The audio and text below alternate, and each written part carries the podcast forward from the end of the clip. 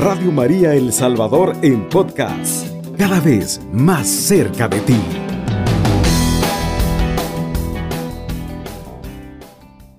Vamos a continuar nosotros con el estudio del credo que hemos estado meditando, reflexionando por las diferentes partes que tiene, los diferentes artículos, así como hemos venido haciendo cada 15 días.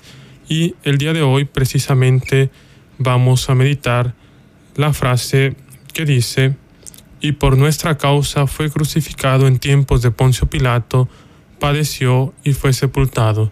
Si ustedes se recuerdan en el programa pasado, meditábamos la encarnación, el nacimiento de Jesús por obra del Espíritu Santo de Santa María la Virgen.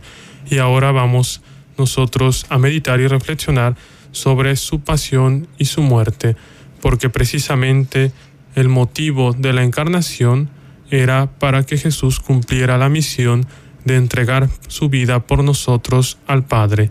Jesús mismo lo dice en la agonía en el Getsemaní, cuando siente por un momento ese dolor y ese terror a la muerte, de ese terror tan humano por su naturaleza humana y le dice al Padre, Padre, si es posible, aparta de mí este cáliz, pero inmediatamente Jesús dice, no se haga mi voluntad, sino la tuya, y por qué digo, aparta de mí este cáliz, y precisamente para esto he venido. Entonces, este día nosotros vamos a estar reflexionando, ayudados por nuestro catecismo, sobre este artículo de la fe, la pasión y muerte y la sepultura del Señor. Nosotros tenemos muy reciente en nuestra mente estos misterios, estos acontecimientos que acabamos de celebrar, especialmente en la Semana Santa. Nosotros pudimos escuchar ese relato de la pasión el domingo de Ramos, en el segundo evangelio que se hace, y también el Viernes Santo lo escuchamos en esa celebración de los oficios, donde se hace también la adoración de la Santa Cruz.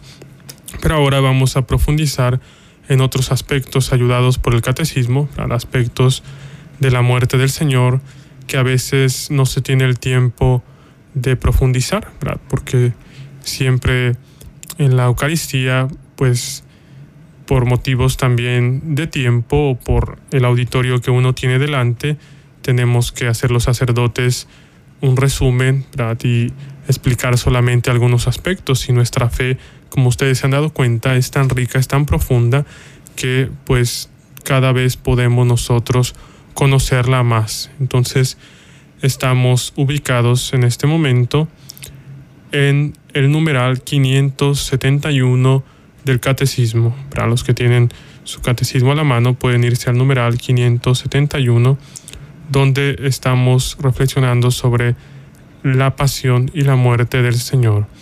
En primer lugar, es muy interesante cómo dice este artículo, Jesucristo padeció bajo el poder de Poncio Pilato. Y hay personas que a veces se preguntan qué tiene que ver Poncio Pilato en el credo, ¿verdad? ¿Por qué se le menciona? ¿Por qué aparece ahí? Incluso a veces también se hace como eh, ese chiste, ¿verdad? Cuando una cosa no tiene nada que ver, pues especialmente yo lo he escuchado en otros lugares, dicen esto es como Pilato en el credo, para decir que esto no tiene nada que ver. Sin embargo, tiene también su razón de ser por la cual aparece ahí, porque esto ya es un punto de referencia, al mencionar a una de las autoridades de aquel tiempo, nos muestra cómo la pasión del Señor fue un hecho histórico, fue un hecho real que podemos nosotros incluso comprobar desde el punto de vista de la historia. Y después el catecismo nos presenta en primer lugar los motivos, los motivos de la condena del Señor, cómo se realizó esa condena. Tenemos que recordar, antes de Semana Santa Jesús tuvo diferentes encuentros, diferentes diálogos con los judíos, con los fariseos, con los sumos sacerdotes, y ahí nosotros vemos cuáles eran los motivos por los cuales habían decidido darle muerte. El catecismo nos presenta en los siguientes numerales principalmente tres motivos. El primero, la relación de Jesús con la ley, la relación de Jesús con el templo y también el hecho de que Jesús curaba en sábado, perdonaba los pecados, que era algo reservado solamente para Dios, que solamente Dios podía hacer, y también porque Jesús se hacía igual a Dios, van a decir los judíos. Jesús se llamaba a sí mismo Hijo de Dios, decía que venía del Padre, y por estos motivos es que lo acusan también. Y al final también tienen que hacer acusaciones falsas ante Pilatos para que lo condene a muerte. Entonces vamos a ir analizando cada una de estas acusaciones que le hacen al Señor en el momento de su condena. En primer lugar, nos dice el catecismo, estamos en el numeral 577, que al comienzo del sermón de la montaña Jesús hace una advertencia solemne presentando la ley dada por Dios en el Sinaí con ocasión de la primera alianza a la luz de la gracia de la nueva alianza. Cuando el Señor dice, no he venido a abolir la ley y los profetas, sino a darle plenitud. Y es ahí donde Jesús nos muestra cuál es la correcta interpretación de la ley y especialmente también cambia algunas tradiciones de los judíos que habían tomado un camino equivocado. Cuando Jesús dice esa frase, han oído ustedes que se dijo, pero ahora yo les digo. Todo esto nos muestra la autoridad que tiene el Señor, una autoridad más grande que la de Moisés, precisamente porque Él es Dios, es el Hijo de Dios.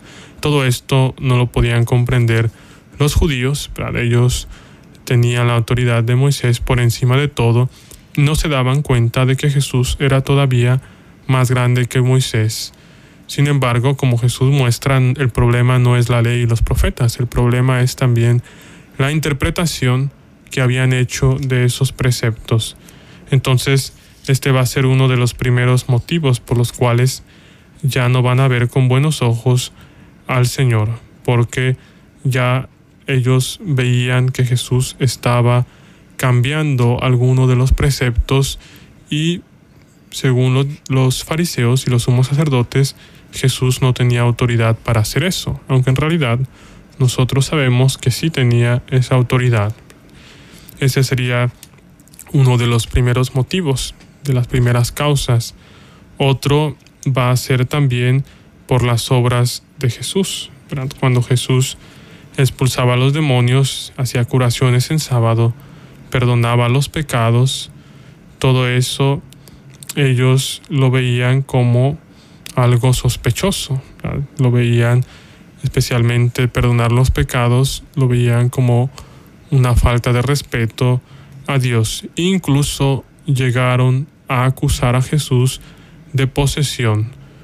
Y por eso es que el sumo sacerdote Caifás dice, es mejor que un solo hombre muera por todo el pueblo y no que después vengan los romanos y todos perezcamos, ¿verdad? Porque Caifás veía en Jesús un motivo de, división, así como dice Simeón cuando profetiza a la Virgen María y les dice, este niño ha sido puesto como signo de contradicción, porque ya incluso en el pueblo muchos seguían a Jesús, muchos creían en él, y ya la gente pues estaba cada vez más adquiriendo la fe en Jesús, y por eso los sumos sacerdotes se preocupan y dicen, no vaya a ser que todo el pueblo después lo siga y se vaya con él.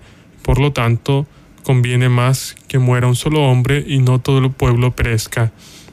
San Juan el Evangelista, cuando nos presenta esta frase, nos dice, Caifás, sumo sacerdote aquel año, en realidad estaba profetizando sin darse cuenta, sin darse cuenta de la interpretación de esa frase que estaba diciendo, porque eso es lo que sucede. Jesús muere para que nosotros no perezcamos, muere para que nosotros seamos ya liberados de nuestros pecados y tengamos la vida eterna. Después, otro elemento también que aparece aquí de la relación entre Jesús y el templo. Esto lo encontramos en el numeral 583 del Catecismo. El templo como el lugar de encuentro con Dios. El templo era el lugar más sagrado para los judíos, para la fe de Israel. Y recordémonos que existía un solo templo. Para nosotros ahora pues tenemos muchos templos porque en cada uno de ellos nosotros tenemos la presencia del Señor en la Eucaristía y en cada uno de ellos podemos ofrecer el santo sacrificio de la misa. En cambio, en el Antiguo Testamento el pueblo de Israel tenía solamente el templo de Jerusalén. De hecho, los samaritanos tenían un templo y eso era motivo de discusión, de desprecio también por parte de los judíos, porque ellos decían que Jerusalén era el único lugar donde podía adorarse a Dios. Jesús ya va a venir a cambiar esa mentalidad cuando les dice, yo les aseguro que va a llegar un tiempo en que no va a ser ni aquí en Jerusalén ni en Samaria, sino que se va a adorar a Dios en espíritu y en verdad. Ya estaba el Señor profetizando el tiempo en el que nosotros nos encontramos. Entonces nos dice el catecismo, en el numeral 583, que Jesús, al igual que los profetas anteriores a él, profesó el más profundo respeto al templo de Jerusalén. Y nos menciona el catecismo diferentes momentos de la vida de Jesús donde él acude al templo. Para empezar, es presentado en el templo. También a los 12 años se queda ahí con los doctores de la ley, encargándose de las cosas de su padre. Y Jesús cuida tanto el respeto y la reverencia por el templo que incluso expulsa a los vendedores cuando ve que no están haciendo las cosas bien, que están profanando la casa de su padre. Y por eso le dice, está escrito, el celo de tu casa me devora y mi casa es casa de oración. Entonces podemos ver cómo Jesús no rechaza el templo como lugar de encuentro con Dios, al contrario, le profesa un gran respeto. Sin embargo, Jesús también deja en claro que el templo más importante es el templo de su propio cuerpo, cuando dice, destruyan ese templo y en tres días lo reconstruiré. Está hablando de su pasión, está hablando de los tiempos futuros. Y esto también lo interpretaron los judíos como una falta de respeto, como una blasfemia, y lo van a llevar al proceso también como una de las acusaciones, cuando están acusando a Jesús dicen, este ha dicho que destruyamos el templo y lo va a reconstruir en tres días. Entonces también este es un elemento que entra dentro de ese proceso de la condenación del Señor. Después, quizá el más importante de esos elementos que nos presenta también el catecismo son todas las veces en que Jesús menciona, especialmente en el Evangelio de San Juan, que Él viene del Padre, que Él no es de este mundo, que Él solamente cumple las obras del Padre. Y llega a decir Jesús, si no me creen a mí, por lo menos crean a las obras que yo realizo. Y esto causó un gran escándalo, sobre todo el hecho de que Jesús se presente él mismo como el amor y la misericordia del Padre. Jesús deja claro que el amor y la misericordia que Él tiene con los pecadores, con los publicanos, con las prostitutas, es el mismo amor que tiene el Padre para con todos los hombres. Y esto causaba mucho escándalo entre los judíos.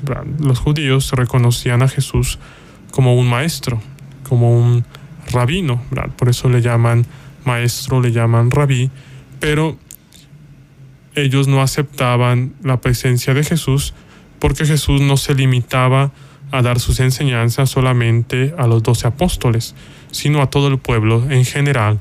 Todos estos cambios que hacía el Señor, toda esta revolución, podríamos decir, en la manera de interpretar la Sagrada Escritura, de interpretar la ley de Moisés, Jesús la llevaba en general a todas las personas, a todo el pueblo, y es por eso que se escandalizaban cuando lo veían comiendo con publicanos, con pecadores, y sobre todo porque Jesús a través de esas parábolas hacía ver que ese era el mismo amor del Padre, el amor y la acogida que él tenía por los pecadores. En muchas ocasiones Jesús manifiesta esto cuando dice, no he venido a llamar a los, a los justos, sino a los pecadores, porque no son los sanos los que necesitan del médico, sino los enfermos. Esto no entraba en los esquemas de los fariseos, de los sumos sacerdotes, no entraba en su mentalidad legalista,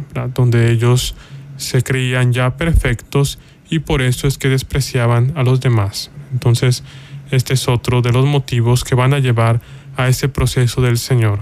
Vamos a hacer en este momento una pausa y después continuamos con nuestra reflexión. Estás en sintonía de Radio María El Salvador, 107.3 FM.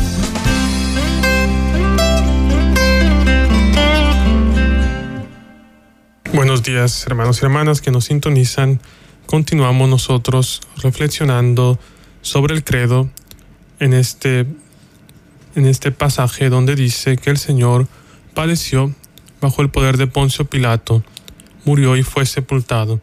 Y estábamos meditando sobre las motivaciones que tuvieron los judíos y los sumos sacerdotes para condenar al Señor, las acusaciones también que le hicieron después de que ya los sumos sacerdotes habían decidido crucificar al Señor, habían decidido darle muerte, ya para ponerlo por obra tenían dificultades en ese proceso. Esto es bien interesante porque según la ley de los judíos, según la ley que habían recibido desde Moisés, el pecado de la blasfemia, la blasfemia, que es, eh, es esa falta de respeto a Dios, la blasfemia que sería también el insulto a Dios, que ellos se lo acusaban a Jesús diciéndole que se, que se hacía igual al Padre, que él se hacía llamar Dios, se hacía llamar Hijo de Dios.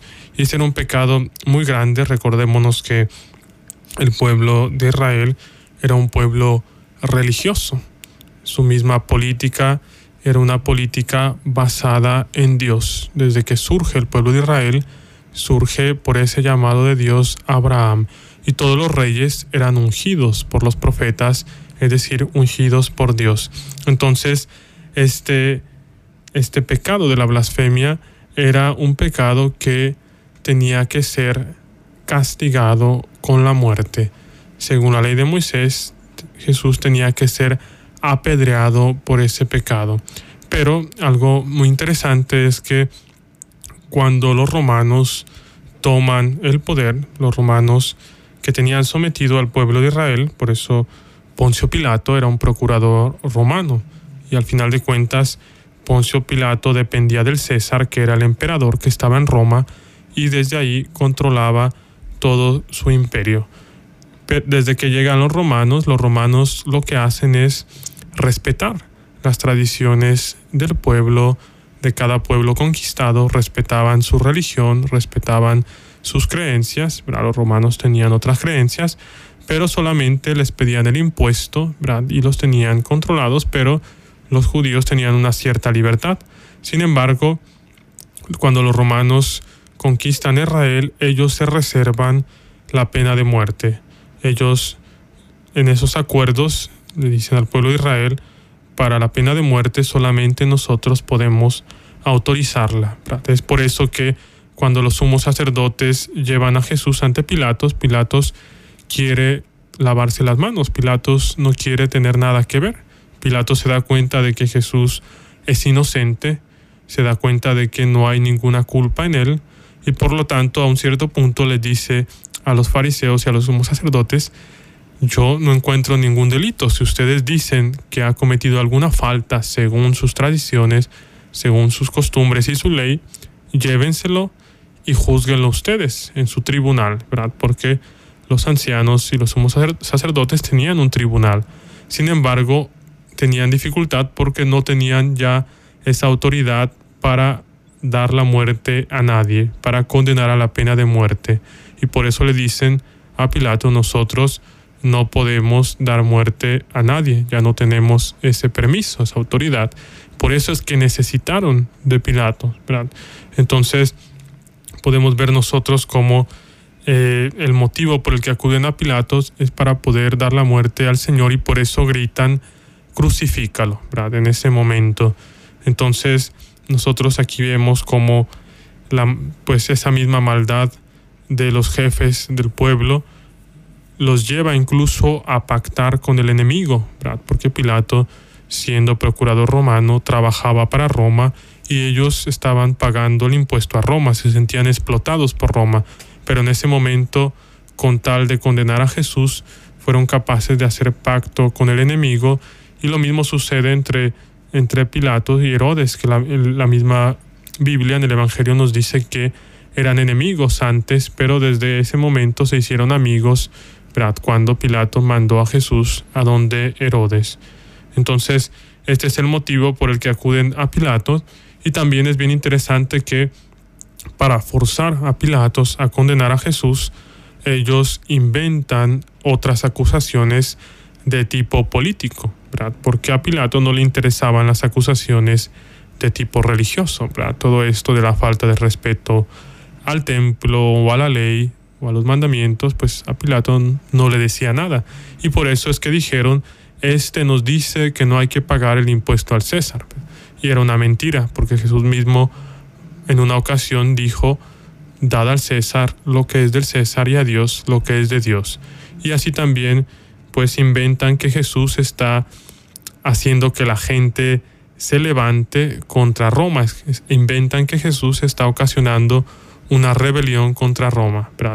Y Pilatos todavía pues no estaba convencido y por eso la manera en que logran forzarlo es cuando le tocan su poder, cuando le dicen, si tú no condenas a este, no eres amigo del César. Ahí es donde entra el miedo en Poncio Pilato, el miedo de perder su poder terrenal, de poder su cargo público, su cargo político, y por eso se los entrega para que lo crucifiquen. Aquí nosotros pues tenemos un personaje muy interesante en Poncio Pilato como a pesar de que podía actuar, de que podía haber hecho más, al final tuvo miedo, tuvo miedo especialmente cuando le dicen los judíos no tenemos más rey que al César, porque Pilato les dice, este ha dicho que es el rey de los judíos, a su rey voy a crucificar, y los sumos sacerdotes dicen no tenemos más rey que al César.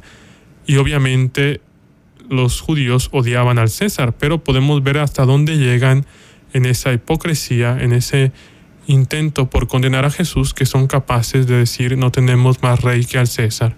Entonces, esto ya nos puede hacer reflexionar mucho a nosotros, porque Pilato representa a todas esas personas que se dan cuenta de cuál es el camino correcto, de cuál es la acción correcta a tomar, pero al final no tienen el valor de tomar esa decisión, al final tienen miedo de perder su estatus, su comodidad, sus privilegios y no son capaces de tomar esa decisión correcta. Había una persona que hace poco me preguntaba, ¿será que Pilato se salvó? Pues en realidad nosotros no sabemos, no podemos decir, eso depende de la misericordia de Dios. Lo que sí podemos decir es que no actuó de la mejor manera, que no hizo todo el bien que podía hacer. Entonces, dicho esto, vamos a continuar ahora en el numeral 595, donde se nos habla de la responsabilidad también de ese proceso de Jesús. En primer lugar, el catecismo nos dice cómo no fueron todos los sumos sacerdotes, no fueron todos los fariseos los que condenaron a Jesús. Entre los mismos fariseos había muchos que creían en Jesús, aunque fuera de escondidas. Por ejemplo, Nicodemo, que iba a visitar al Señor de noche para platicar con él.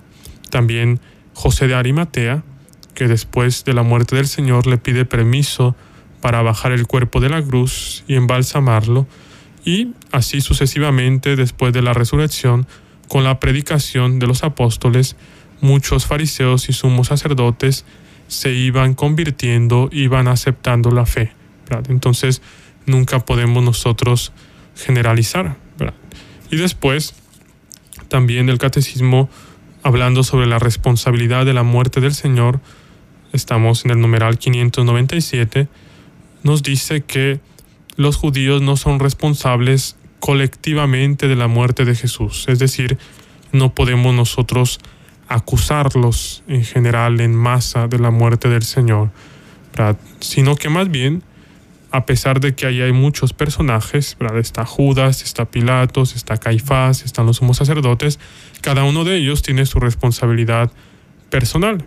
Esto es bien importante que ellos no pierden su libertad, estos personajes podían haber actuado de manera diferente, podían haber tomado la decisión correcta, pero no lo hicieron.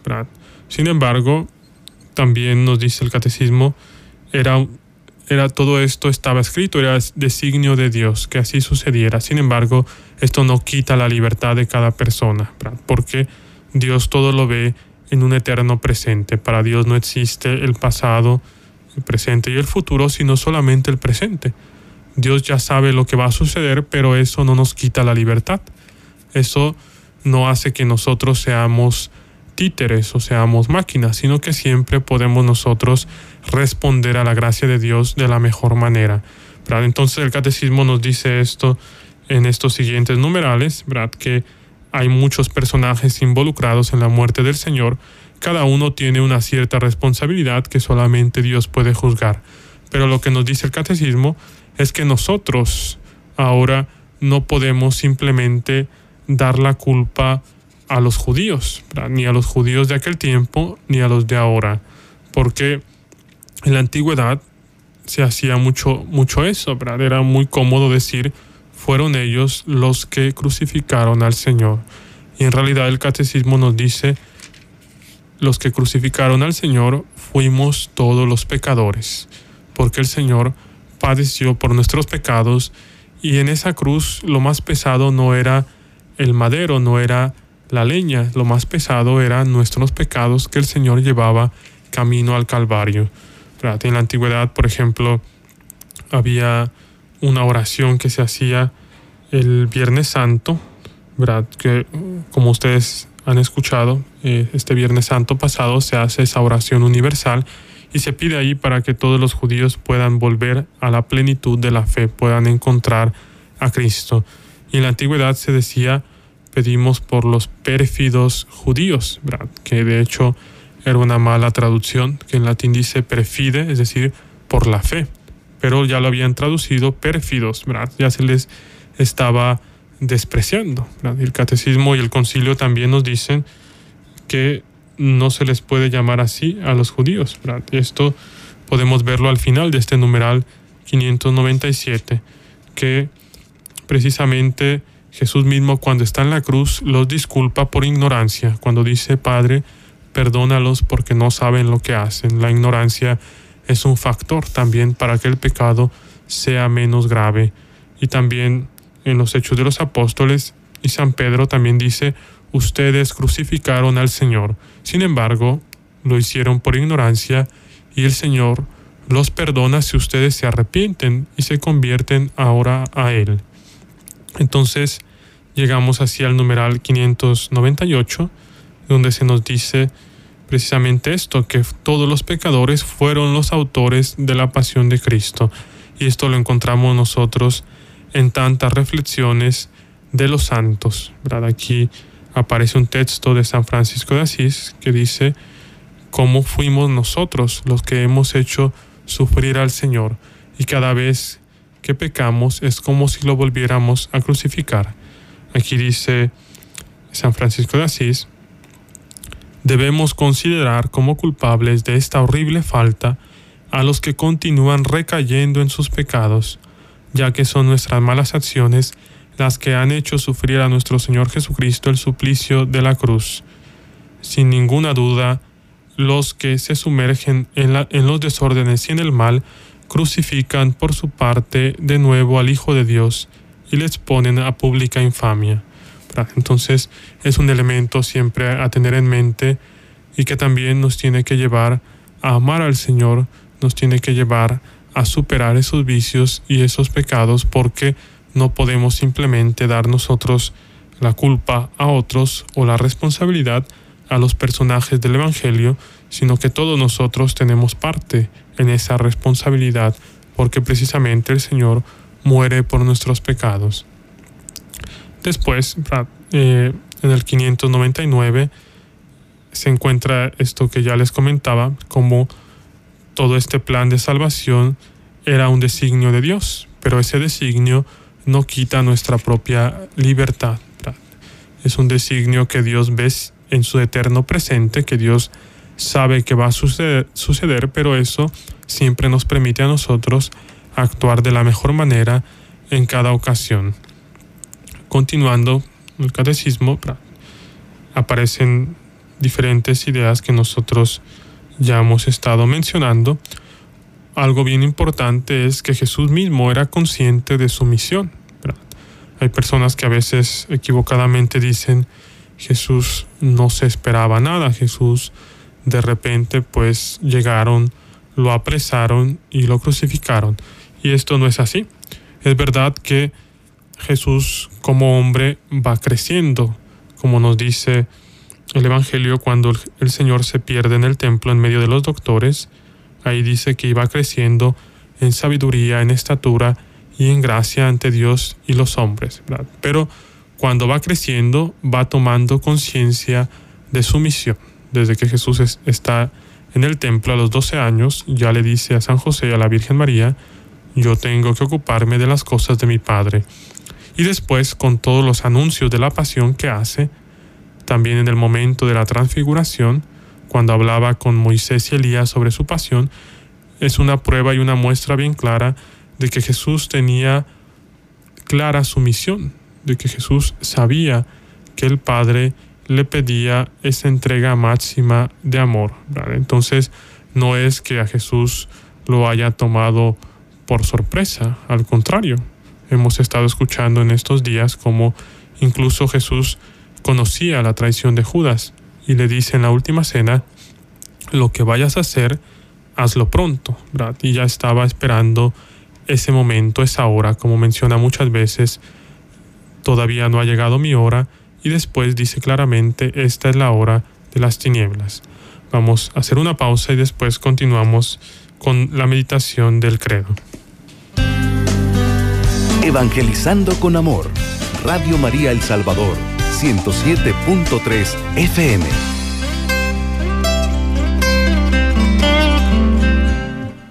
Continuamos entonces, hermanos, reflexionando sobre este misterio de nuestra fe, que es la pasión y muerte del Señor. Aquí hay un aspecto también muy importante que tenemos que darnos cuenta, es que Dios nos entrega a su propio Hijo, pero Jesús mismo también se entrega libremente. Es decir, la voluntad del Padre y la voluntad del Hijo están completamente unidas. Depende del punto de vista que lo veamos. Por ejemplo, San Juan nos dice, tanto amó Dios al mundo que le entregó a su propio Hijo, para que todos los hombres se salven. Y también en otra ocasión dice el Evangelio, o mejor dicho, es San Pablo quien dice, Dios que le perdonó a su propio hijo, a Abraham, Todos nos recordamos la escena en que Dios le había pedido a Abraham que sacrificara a Isaac y en ese momento le detuvo la mano, dice San Pablo, Dios mismo no perdonó a su propio hijo, sino que lo entregó por nuestra salvación. Y también San Pablo dice, el Padre que nos ha dado a Jesucristo, ¿cómo no va a darnos todo lo demás junto con Él? Entonces, ese es viéndolo desde el punto de vista de la perspectiva del Padre que entrega a su Hijo por amor a nosotros. Pero también podemos verlo desde la entrega libre, voluntaria, generosa del Señor. Jesús mismo dice, nadie me quita la vida, yo la entrego, tengo poder para darla y para recuperarla de nuevo. Y también dice a sus discípulos, haciéndoles ver que es la muestra más grande de su amor, les dice, nadie tiene amor más grande que el que da la vida por sus amigos. Entonces, tanto el Padre nos entrega a su propio Hijo por amor a nosotros, como Jesús mismo se entrega voluntariamente. Y esto es importante tenerlo bien claro, de lo contrario hay personas que a veces se sorprenden, ¿verdad? se preguntan y dicen cómo es posible que el Padre sea tan cruel y entrega a su propio Hijo para que sufra y obligue a Jesús a que muera en la cruz. Esto no podemos verlo así, porque el Padre no obliga a Jesús a morir en la cruz. La relación entre el Padre y el Hijo no es como nuestras relaciones humanas. ¿verdad? Nuestras relaciones humanas, la voluntad siempre es diferente. Por mucho que nosotros amemos a una persona, siempre tenemos a veces diferencias. En cambio, Jesús, el Hijo de Dios y el Padre tienen una misma voluntad, están unidos en esa entrega, en esa voluntad de salvar a la humanidad. Por eso el catecismo nos dice en el numeral 606 que toda la vida de Cristo es ofrenda al Padre, toda su vida desde el momento de la encarnación. Por eso Jesús manifiesta y dice, mi alimento es hacer la voluntad del Padre, mi deseo es cumplir y aceptar el designio del Padre. Pero el momento culmen es su sacrificio en la cruz, porque es la entrega total, es la muestra más grande de amor al derramar hasta la última gota de su sangre. Jesús acepta libremente el amor redentor del Padre, nos dice el numeral 609, ¿verdad? que es esto que les explicaba, que Jesús mismo acepta y Jesús mismo entrega su vida de una manera libre, consciente, voluntariamente. Después, si continuamos en el catecismo, tenemos el elemento de la última cena, donde Jesús anticipa su sacrificio, todo ese misterio que nosotros estuvimos celebrando el jueves santo. Más adelante, el numeral 613 nos recuerda al catecismo que la muerte de Cristo es el sacrificio único y definitivo. Dice el catecismo, la muerte de Cristo es a la vez el sacrificio pascual que lleva a cabo la redención definitiva de los hombres, por medio del Cordero que quita el pecado del mundo. Y es el sacrificio de la nueva alianza que devuelve al hombre a la comunión con Dios, reconciliándolo con Él. La sangre derramada por muchos para remisión de los pecados al decir que es derramada por muchos, no significa que no es para todos, porque es derramada para todos, pero dice por muchos para también salvaguardar la libertad de los hombres. Es decir, es derramada por todos, pero lamentablemente hay personas que no aceptan esa salvación. Entonces, por eso también se utiliza esa otra expresión por muchos para decir que depende de nosotros si nosotros aceptamos la salvación del Señor, lo buscamos y seguimos su camino. Continuando después con el catecismo vamos ahora a pasarnos al siguiente artículo que está en el numeral 624 donde dice Jesucristo fue sepultado. Y hasta aquí vamos a llegar con, con, con este artículo el día de hoy. Para ya la próxima vez vamos a nosotros a reflexionar sobre la resurrección, porque estaríamos incompletos si nos quedamos solo con la muerte y la sepultura del Señor. Pero el día de hoy vamos a meditar hasta este momento de su sepultura, cuando Jesús pasó en el sepulcro, que es precisamente lo que nosotros acabamos de meditar durante el sábado santo. Entonces, en el numeral 624 nos dice el catecismo, por la gracia de Dios, gustó la muerte para bien de todos. En su designio de salvación, Dios dispuso que su Hijo no solamente muriese por nuestros pecados, sino también que gustase la muerte, es decir, que conociera el estado de muerte, el estado de separación entre su alma y su cuerpo, durante el tiempo comprendido entre el momento en, en que Él expiró en la cruz y el momento en que resucitó. Entonces, es también importante hacer una aclaración aquí. Jesucristo es Dios y hombre verdadero, como hemos estado aclarando siempre, tiene la naturaleza humana y la naturaleza divina. Jesucristo, siendo Dios, no puede morir como Dios. Dios es inmortal, Dios es eterno. Sin embargo, Jesús muere como hombre, muere y experimenta la muerte humana, como dice el catecismo. Jesús experimenta la separación entre su cuerpo y su alma, pero permanece, el alma de Jesús permanece en el sepulcro, en esa espera de la resurrección. Entonces, eh, es importante pues hacer esa distinción. Jesús muere según la naturaleza humana y experimenta la muerte así como los hombres, pero como Dios es inmortal. Bueno, vamos a escuchar ahora una llamada. Sí, padre, quiero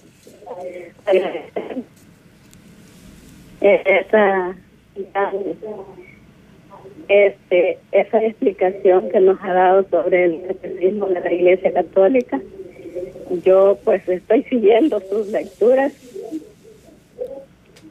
y porque me ha explicado bien cómo puedo leer más bien el catecismo de la iglesia, porque yo lo, leí, lo leía y no lo meditaba conforme hoy está haciendo usted. Así que le agradezco, Padre, y, que bendiga mucho y lo proteja en todos momentos. Muchas gracias, igualmente, bendiciones. Le, hablo de aquí de WhatsApp. Ah, mucho gusto. Soy Felicita. Ah, ok, mucho gusto. La felicita. Vaya, yo aquí vivo en comunidades, eh, por lo mismo, ¿verdad? Sí.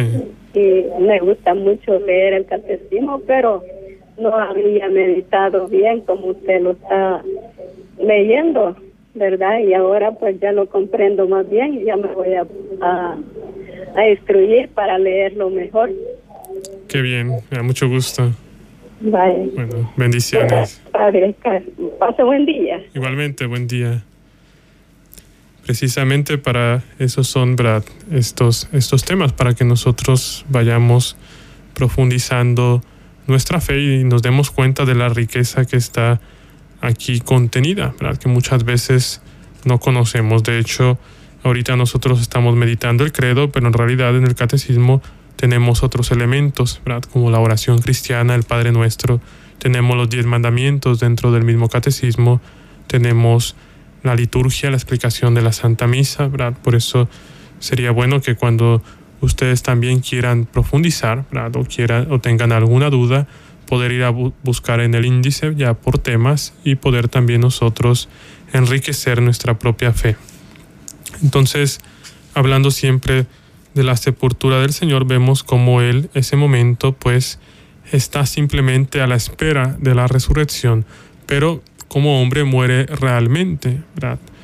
Eh, y también otra cosa que nos menciona el catecismo es que en ese momento en que está en la sepultura, el sábado santo, es cuando Jesús desciende a los infiernos. Los infiernos son no el lugar donde está el demonio, como nosotros a veces lo, comprendemos ahora, sino desde el punto de vista de la palabra infierno significa la parte inferior, la parte más baja de la tierra, donde según la tradición de los judíos se encontraba el seno de Abraham, donde estaban todos los justos que habían muerto antes de la venida del Señor y estaban esperando que se abrieran las puertas del paraíso. Y en ese momento es cuando Jesús, el sábado santo, cuando está en el sepulcro, su alma desciende al seno de Abraham para liberar a nuestros primeros padres, para liberar a todos los justos que estaban ahí en espera de la resurrección. Entonces, este es también otro elemento para meditar cuando nosotros escuchamos el credo, el credo que proclamamos todos los domingos, que muchas veces quizá recitamos de memoria sin darnos cuenta de las palabras que estamos diciendo, ¿verdad? Cuando decimos descendió a los infiernos y pues también nosotros mismos profundizar, nosotros mismos profundizar en el credo, ¿verdad? Porque a veces también tristemente uno puede darse cuenta que hay muchas personas que ni siquiera se lo pueden, ¿verdad? A pesar de todo, cuando estamos celebrando la Eucaristía,